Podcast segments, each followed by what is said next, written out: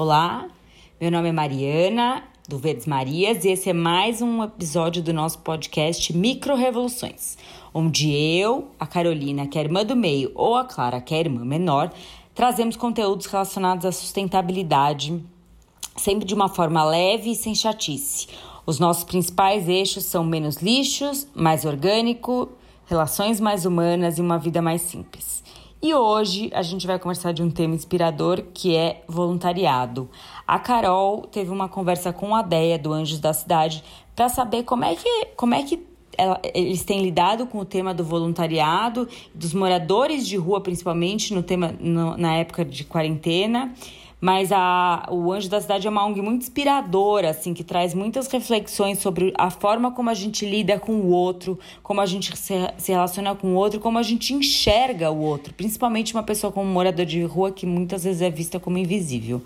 O papo aconteceu num, no nosso Instagram, numa live do nosso Instagram, então quem quiser a conversa na íntegra pode ir lá conferir. E não esquece de quando terminar de escutar curtir, contar pra gente se gostou, vai lá no YouTube, Instagram, é, site, TikTok, aonde preferir, conta pra gente o que, que vocês estão achando e que outros temas vocês gostariam de ouvir com a gente. Então vou deixar a gente com a Carol e com a Deia.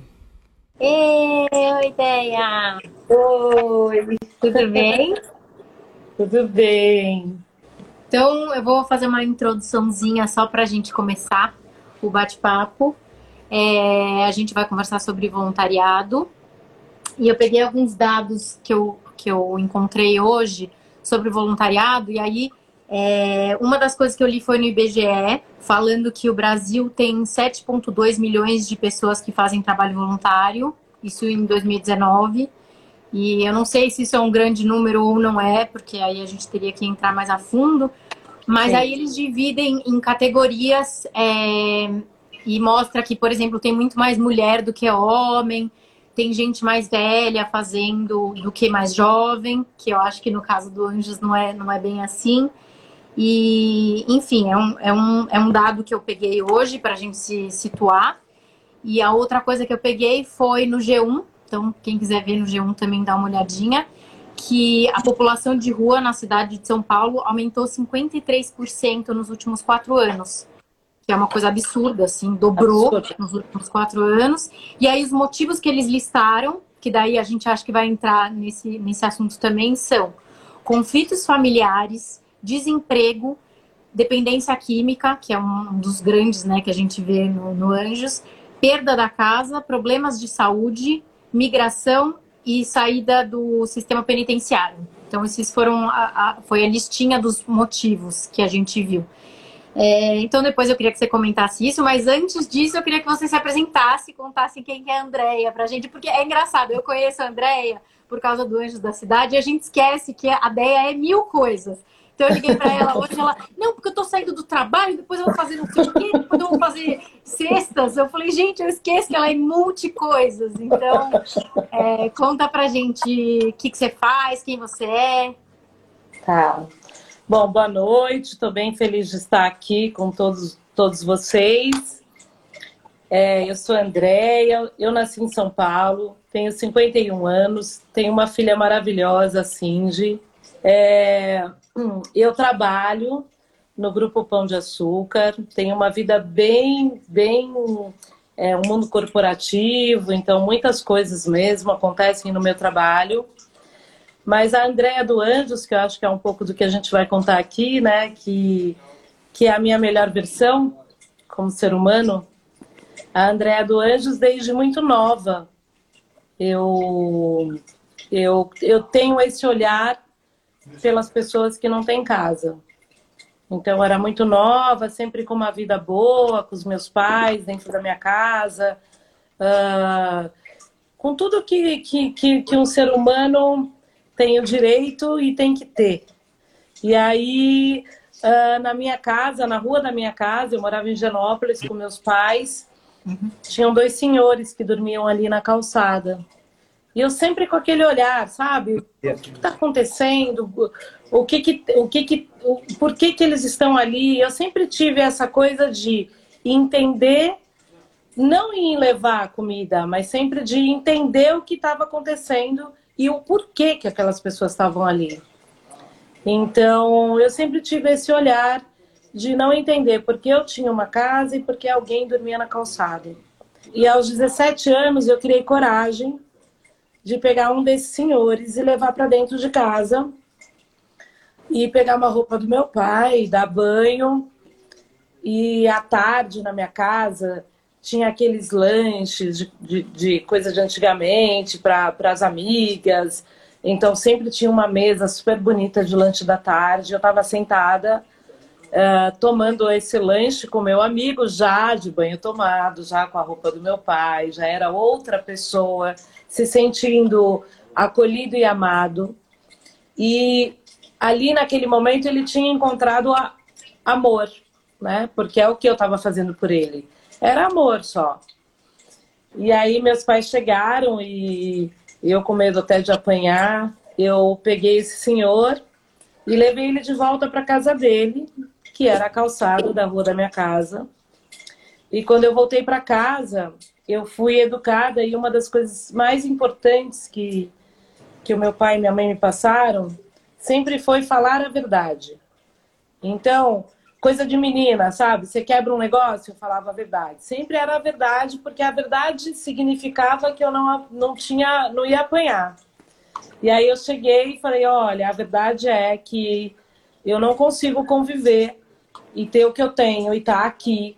E, e eu, eu tenho essas pessoas aqui na rua e eu trouxe para tomar banho. Aliás, pai, você tem tanta roupa aí no seu armário que não fez diferença. E ali naquele momento eu achei que eu ia apanhar, mas assim, eu recebi um abraço da minha família, é, dizendo, poxa, como é que eu vou brigar com essa alma? Porque era uma alma ingênua, era uma menina, e assim, uma menina de 17 anos hoje é muito diferente de uma menina de 17 anos quando eu tive 17 anos. Né? Então era muito mais ingênuo do que é hoje. Né? Então, então ali uh, eu comecei com o aval da família a ir para a rua.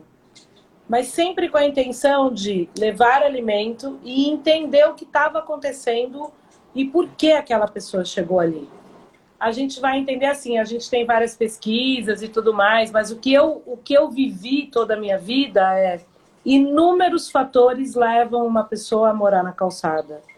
Que não é a droga. Muita gente, muitas pessoas, elas se tornam drogados depois de ir para a rua por uma falta de amor dentro de casa, por, por o padrasto não aceitar, aquela criança. Eu tenho um senhor que eu cuidei anos, até ele falecer.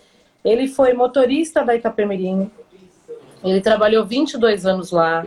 Ele morava na calçada e ele tinha um carro que ficava na frente, que é onde ele guardava as coisas dele. E a mulher dele teve um infarto. E depois de dois meses a filha morreu. Ele perdeu o chão. E aí ele foi para a rua. E aí ele virou alcoólatra. Então, quando você vai para a rua e você vai com essa disposição de entender o motivo, de ouvir, de se tornar amigo, de passar essa confiança, de se preocupar, o que acontece? Você consegue ouvir essas histórias e isso comove. Então, é, o Anjos começou dessa forma. E aí a gente está aí há 32 anos com várias histórias para contar. Gente, 32 anos. Não, é, quando você me conta a história, me dá vontade de chorar. Começa a chorar no meio da live. Porque eu acho que o Anjos mudou muito minha vida. Mudou muito minha vida nesse sentido de começar a olhar as pessoas e falar, cara, é meu problema, é meu problema. A gente passa pelas pessoas e não faz nada e acostuma, e é uma coisa cultural também, né? Porque você vai acostumando, você ouve as pessoas quando você é mais nova, ah, não, isso é normal, ou então não vai, ou é perigoso. O é perigoso, eu acho que é uma das coisas mais pesadas, né? Não Sim. que não seja, mas eu acho que tem você tem essa, esse filtro, né? Eu até vou querer que você fale um pouco sobre esse filtro de saber com quem você pode falar, com quem você não pode falar, que horas falar. E quando eu entrei no Anjos e eu vi que com mais pessoas a gente fica mais forte e as pessoas que estão na rua também se sentem mais acolhidas, eu comecei a enxergar mais e perder um pouco do medo. Então, assim, até na minha rua agora, já tenho pessoas que a gente ajuda e que a gente conhece porque a gente perdeu esse medo. Então, às vezes é perguntar seu nome, né? Às vezes é uma coisa tão pequenininha que já, já cria essa, esse link. Entre Só de você olhar no olho, né? Você imagina que muitos dos amigos que a gente cuida, eles passam a semana inteira sem ninguém falar com eles. Falar oi, olhar, atravessam a rua. Existe esse medo. Né? O ser humano tem esse medo. Porque tem aquela coisa de que a pessoa em situação de rua ou é marginal, ou é drogado, ou é qualquer coisa que não é para você olhar e não é para você conviver. A minha filha nasceu, eu tinha 21 anos para 22. E eu colocava a minha filha na cadeirinha do banco de trás e eu abria o vidro e fazia ela entregar. E as pessoas falavam, mas meu Deus, porque a menina, porque vai pegar doença, porque sei lá o quê, por quê, por quê? Eu nunca ouvi nenhum porquê, porque, eu, porque dentro do meu coração sempre teve isso de quando você leva amor, você não, você não recebe outra coisa senão amor. Não tem como, isso é, isso é natural na vida da gente. Então, em todos esses anos, nunca aconteceu nada, nada, nenhum, nem, nenhum momento de risco para ninguém. A gente tem, tem os cuidados com os voluntários que vão, até para explicar o, o processo de olhar no olho, de não se afastar, de ouvir, de saber falar, de não. A gente nunca pode prometer sem que a gente saiba que a gente pode cumprir. Porque é igual um pai promete para um filho e não dá. Então, existem algumas regrinhas que são legais para a gente levar para os voluntários que frequentam anjos, só para que a gente, todo mundo fique na mesma linha. Então, assim, no fundo, essa falta de medo que fez o Anjos crescer desse jeito. E eu tenho várias histórias com crianças que frequentam anjos. Então, é, ah, posso levar meu filho? Pode, deve. Aí depois eu tenho relatos de mães que falam: Andréia, mudou a vida do meu filho. Hoje ele come a comida que eu coloco na mesa. Mudou totalmente a minha história em casa. Então, assim, é tão importante você poder mostrar para o teu filho na educação o quanto a gente tem que ser grato todos os dias pelo arroz e feijão que a gente tem. Porque, na verdade, as pessoas não estão ali porque estão ali, sabe? Estão ali.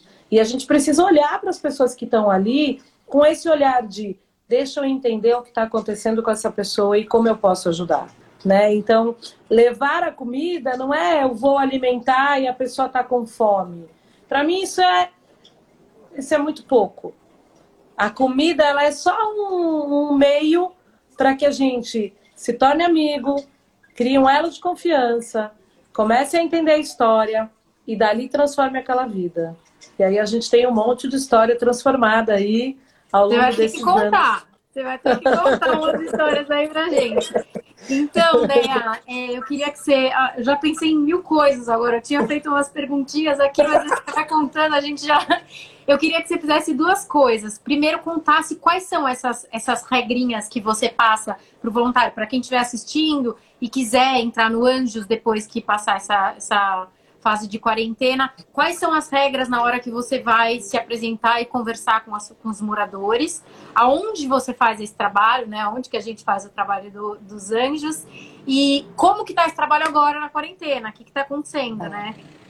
Então, assim, hum, bom, regra a gente passa muito pouco. A gente sempre fala com os voluntários que chegam que o mais importante é, naquele momento, respirar, estar no momento presente, entender que vai viver uma experiência diferente, que vai se conectar com pessoas que precisam de amor.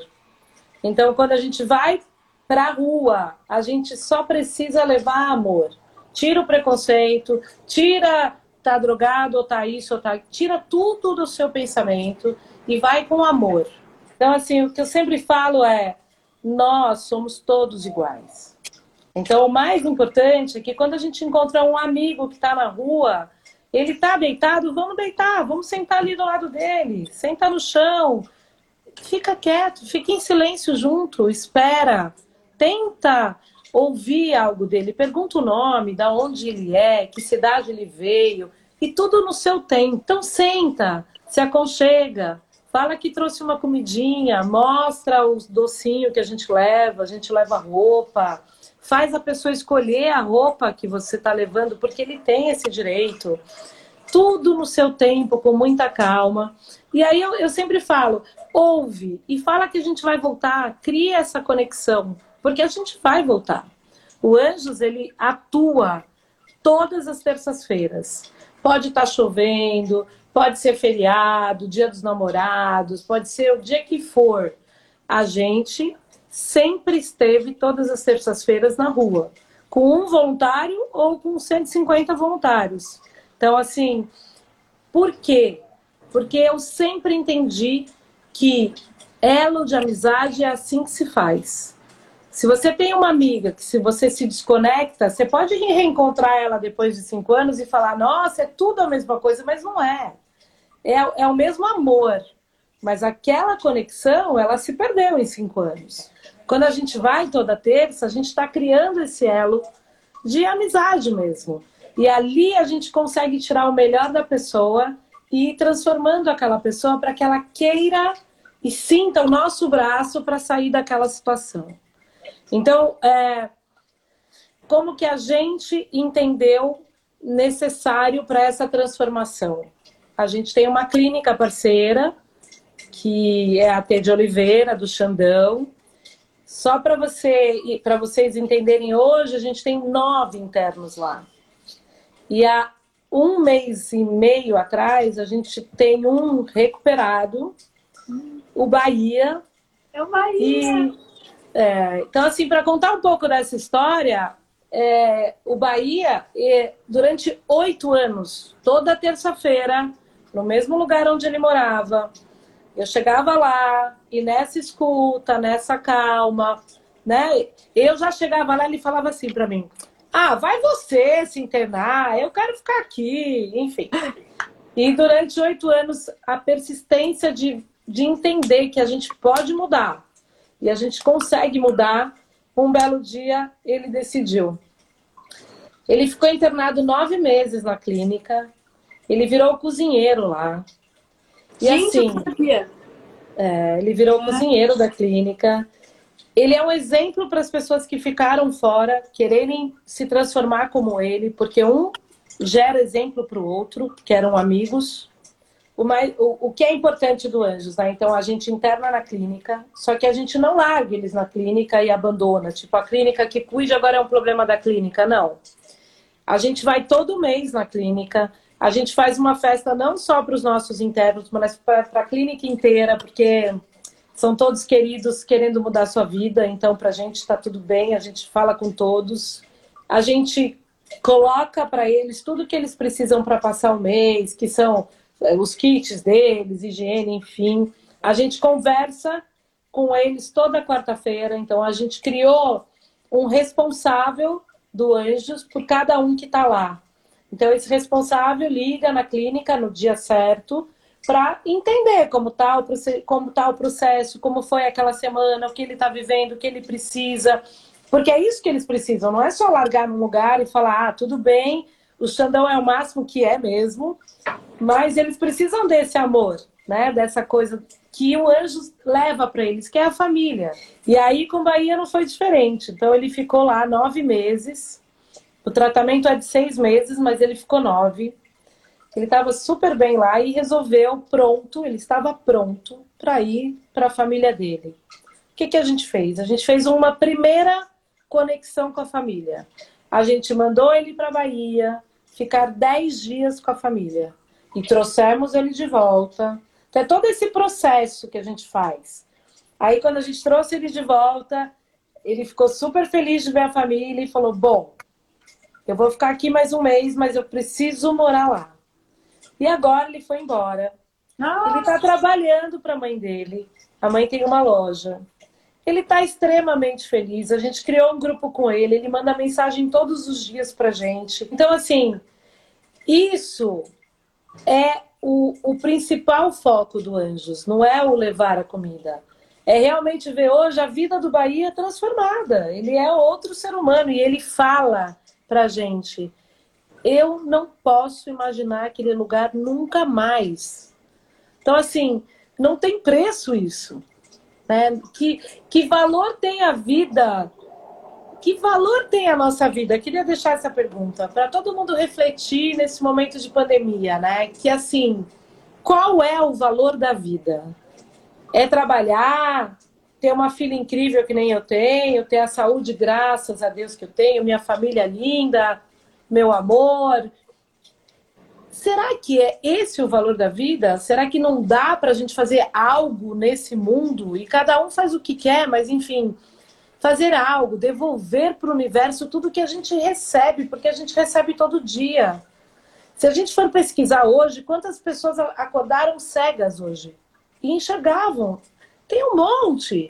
Então, a gente precisa ter esse olhar pela vida. Não só do vou trabalhar, sou uma maluca, tô aqui, tô batendo meta no meu trabalho, olha, meu chefe tá feliz comigo, ou enfim. É, isso é pouco, porque isso é tudo que a gente recebe. A gente precisa ter esse olhar de devolver. Antes da pandemia, as pessoas se preocupavam, ah, eu prefiro cuidar da criança.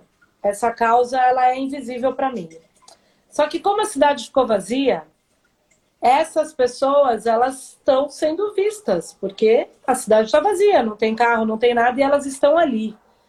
Então, as pessoas começaram a se comover com isso. Então, se, eu, eu hoje percebo que tem muito mais gente querendo doar, muito mais gente querendo ir para a rua levar comida, muito mais gente preocupada com a nossa causa. Isso é bom. Isso é bom, porque eu sinto que depois da pandemia, a gente vai ter muito mais sucesso com a nossa causa, que é mais pessoas focadas nessa causa de transformação de vida, não de levar alimento, mas de transformar a vida.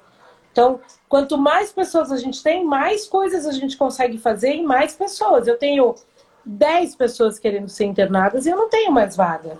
Isso é lindo. É, mas e aí o anjo está como? Que, como vocês estão atuando agora?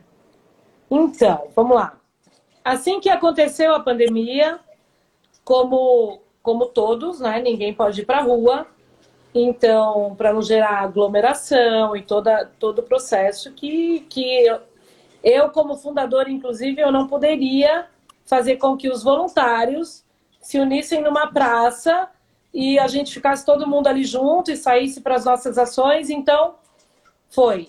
Não temos mais ações. Daí a gente tem vários líderes do Anjos que continuam atuando, que vão visitar os amigos, que vêm o que precisam, que estão levando amor, muito mais do que a comida, o cobertor, mas continuam ali, ó, tô aqui, você tá bem, precisa de alguma coisa. Como eu tô falando que não é levar alimentação que a gente faz, é muito mais do que isso. A gente se uniu com a Mestres. Mestres é uma escola muito legal. Eles ensinam, é, talvez eu não saiba até me expressar bem, mas eles ensinam. É uma escola que não é cara de escola, é uma casa. E eles ensinam a pessoa individualmente. Cada ser é um ser ali. Então, tem professores individuais para cada criança, para eles conseguirem estudar. Crianças que têm problemas de ir à escola. Então, essa mestre se uniu ao Anjos e deu para a gente a primeira oportunidade. A gente tem uma pessoa estudando já com mestres, se formando, uma pessoa que está recuperada da rua e que o sonho era estudar. Então, hoje, com a pandemia, não está indo na casa, que é onde é a sede do Mestres, mas está fazendo essas aulas online. Então, com tudo isso, qual que foi a nossa, a nossa a nossa intenção com anjos, né? Vamos pensar em coisas efetivas. Então, esse é um ganho que a gente teve, que hoje, quem quem está na clínica, depois do quarto mês já de interno, a gente já vai introduzir o Mestres Online.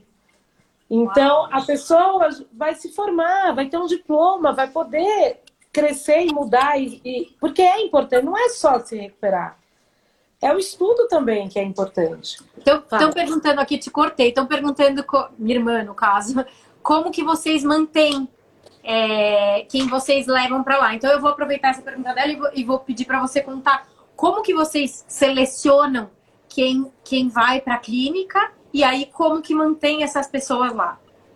Tá. Então, assim, primeiro quem que vai, né? Então a gente tem um processo. Porque todo mundo, to, todos são nossos amigos, né? Então a gente começa a perceber a intenção da pessoa de mudar. E essa intenção, ela não pode ser da boca, ela tem que sair do coração.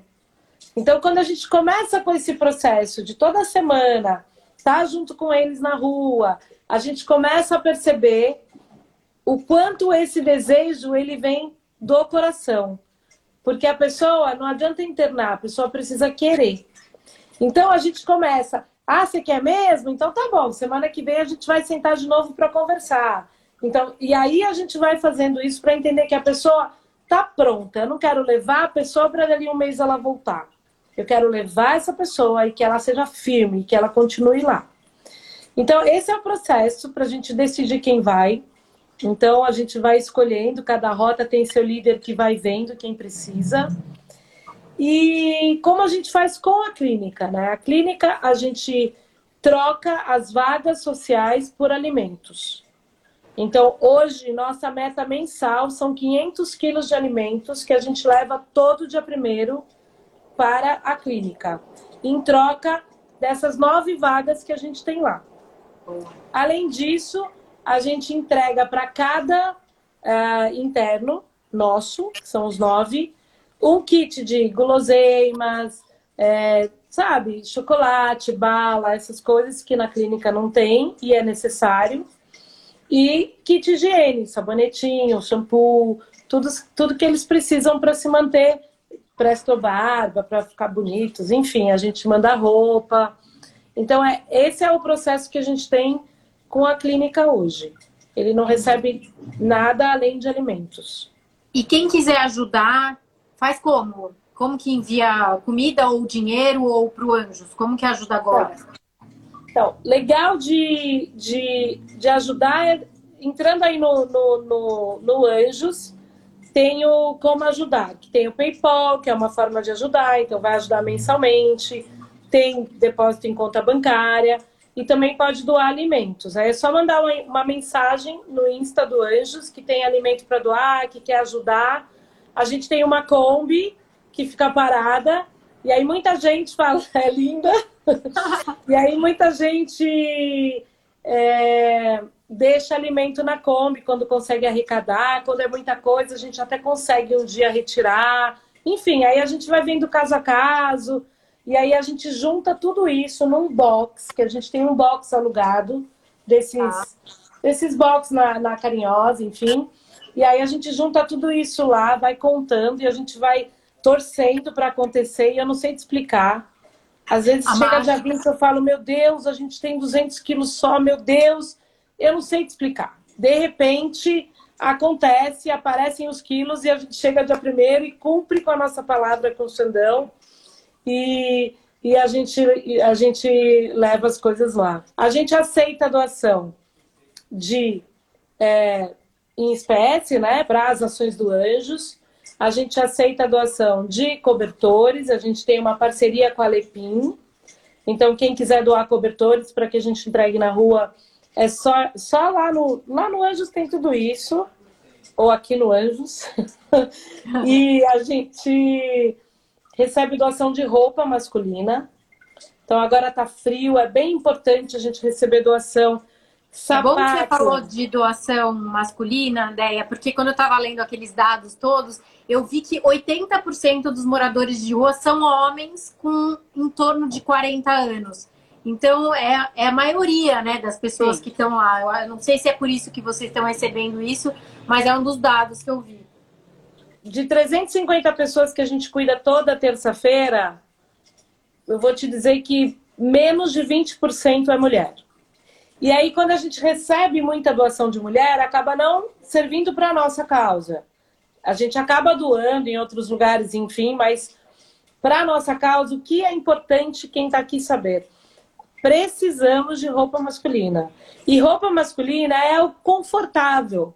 Não adianta doar um, um, uma camisa. Quem está na rua é mais fácil doar camiseta, malha e principalmente é, sapato, porque eles não têm tênis, não têm chinelo. Então, É, e não é sapato de homem, porque esse sapato é desconfortável, eles andam muito. Então, a, nós precisamos de doação de tênis e chinelo, principalmente masculino. Sempre tamanho 40, 42 é o que mais tem. E calça, calça de moletom, calça jeans, camiseta. Então, tudo isso é, é muito importante, porque. A Clara está perguntando gente... onde deixar essas doações. Então, aí é, foi o que eu comentei. Pode deixar na nossa Kombi, que fica na Barra Funda, mas aí é só combinar aí no, no inbox do Insta.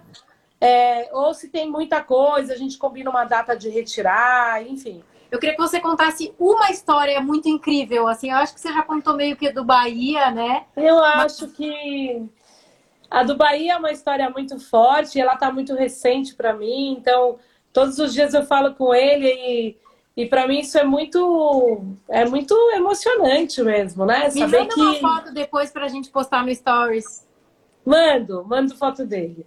Tá. Ele tá muito bem. E a gente tem a história da Dona Teresa, que para mim é uma história também muito forte, porque é uma senhora, ela tinha 72 anos e quando a gente conseguiu, com o benefício que ela tem direito, ela sair da rua e hoje ela mora num quartinho. Então, assim, essa é uma história muito forte, porque é uma mulher, sofri, sofria maus tratos, então é uma mulher na rua, uma senhora ainda. Então, isso, quando a gente descobriu, através do nosso voluntariado, né, um pega, outro pega e consegue entender que ela tem um benefício, que nem ela sabia, que com aquele benefício ela tem um quartinho. E aí tem um voluntário nosso, que é o Rafael Amoroso, que é um amor. Ele se tornou o, o, o neto dela. Então, desde dois anos atrás, quando a gente colocou ela nesse quartinho, ele visita ela, ele leva ela para tomar café na padaria de sábado, ele fica com o cartão dela, ele leva ela no banco para sacar, ele paga o quartinho. Então, assim, ela ganhou um neto, que é da família Anjos. Então, assim, essa para mim é uma história muito linda, né? Saber que hoje, nesse frio, a dona Teresa tem o quartinho dela, ela tá bem, tá tudo bem com ela, ela tá na caminha dela, ela tá ótima. Minha irmã tá falando assim, Carol, pede para ela falar quais dicas de micro-revoluções ela dá para nossos ouvintes. A gente tem uma hashtag que a gente chama de micro-revolução, que são as coisas pequenininhas que a gente pode mudar na nossa vida para fazer diferença para o mundo. Então, assim, trocar a escova de plástico pela escova de bambu. É que eu acho que a sua micro-revolução é uma mega revolução. então, vou colocar na palavra micro, sabe? Mas não sei se você tiver alguma diquinha do Olha, seu dia a dia. Eu vou falar uma dica que eu acho que a gente pode mudar. A gente pode mudar o mundo porque a gente vai mudar o ser humano. Então, eu costumo falar sempre que é, quando você está andando de carro, indo trabalhar, alguém vai parar na sua janela. E se você conseguir abrir o vidro e falar bom dia, você está mudando o mundo de alguém. Pode acreditar. Então, essa é a minha dica, sabe? Vai trabalhar. Se quiser, leve uma bolachinha no carro também. Não tenha medo, abra esse vidro, fala bom dia e pergunta o nome dessa pessoa. Fala bom dia, que o seu dia seja lindo. Se tá sol, fala que sol lindo. É tão incrível você ver o rosto dessas pessoas sorrindo. Quando eu faço isso, que não é na rota, não é na nossa região, num lugar que eu nem conheço, eu abro o vidro. A pessoa, ela te olha e isso muda o mundo. Porque se a gente conseguir fazer isso todo mundo, a Sim. gente vai mudar o mundo. Ah, gente, que orgulho, Cindy. É, e eu lembro, agora que você falou disso, eu lembro da, da primeira vez que eu fui para o Anjos, que a gente parou, assim, pra, com uma turminha que estava no chão, assim, começou a conversar com, com os meninos, e um deles virou e falou assim, nossa, por que, que vocês estão falando com a gente? Né, tipo, meio assim, aí eu falei, ué, a gente quis saber o que está acontecendo, como vocês estão, por que, que vocês estão aqui. E ele falou assim: ah, porque as pessoas passam pela gente como se a gente fosse objeto, um pedacinho de lixo, um rato, qualquer outra coisa. Elas podem olhar com. No... Mas ninguém para. E eu lembro que aquilo Sim. foi um negócio que eu falei assim: cara, eu nunca mais vou sair do Anjos. Como que tem gente que se sente assim? Tipo, se sente Sim. uma coisa, não dá. Não dá. Então, acho que a sua micro-revolução é a maior revolução de todas É isso. a gente já está até terminando aqui, eu não posso estender muito, porque eu sei que tem uma hora que dá um pau. Então, tá. eu queria ler uma frase que eu ouvi numa live hoje, que eu acho que tem tudo a ver com isso que a gente está falando. E é de uma artista negra maravilhosa. Eu entrei depois para pesquisar, ela é bailarina, enfim. Ela é incrível, o nome dela é Ana Pi, então depois pesquisem. E ela fala: quando o invisível se torna visível, o olho demora a se acostumar. Uau. Então eu acho, eu acho que é, é, é isso, né? Sim. Então é, é fazer o invisível virar visível e com calma se acostumando e aprendendo e trocando e, e isso. Né? Aprendendo né? a amar. É, se eu posso deixar uma mensagem também, eu acho que Eita. a gente precisa é, aprender a amar todas as pessoas sem nenhum julgamento. Então, quando a gente tira isso, a gente consegue olhar no olho e amar. E o amor transforma. Né? Ah. Então, que a gente leve isso para a vida, né? Que o amor transforma sempre. Então, essa é a mensagem que eu deixo. Ai, ideia, obrigada. Foi uma delícia. Foi uma delícia. Obrigada por você. mais você agora, porque ah. eu não sabia dessa, desses 17 anos aí. Ah. Amei, amei saber essa história. Linda. Então, mandem umas fotinhas pra gente que a gente coloca depois no Stories do Verdes Marias e conta um pouquinho mais e avisa quando voltar o Anjos para quem quiser participar. Combinadíssimo. Muito obrigada. Obrigada a todos. Foi Beijão. Obrigada, Cindy, por assistir a gente. Beijo. Um beijo. beijo. Tchau.